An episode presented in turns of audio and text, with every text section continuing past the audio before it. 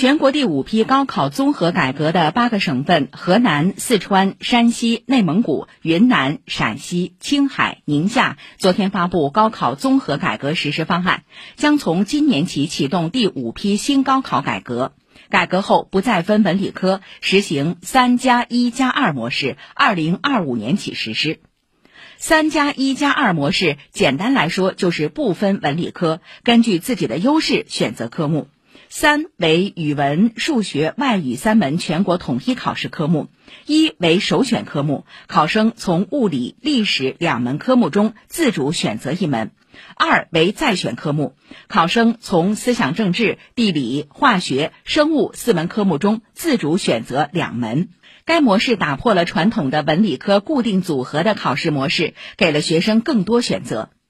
在考生录取方面，按物理、历史两个类别分列计划，分开划线，分别投档，分本科、专科两个阶段进行录取。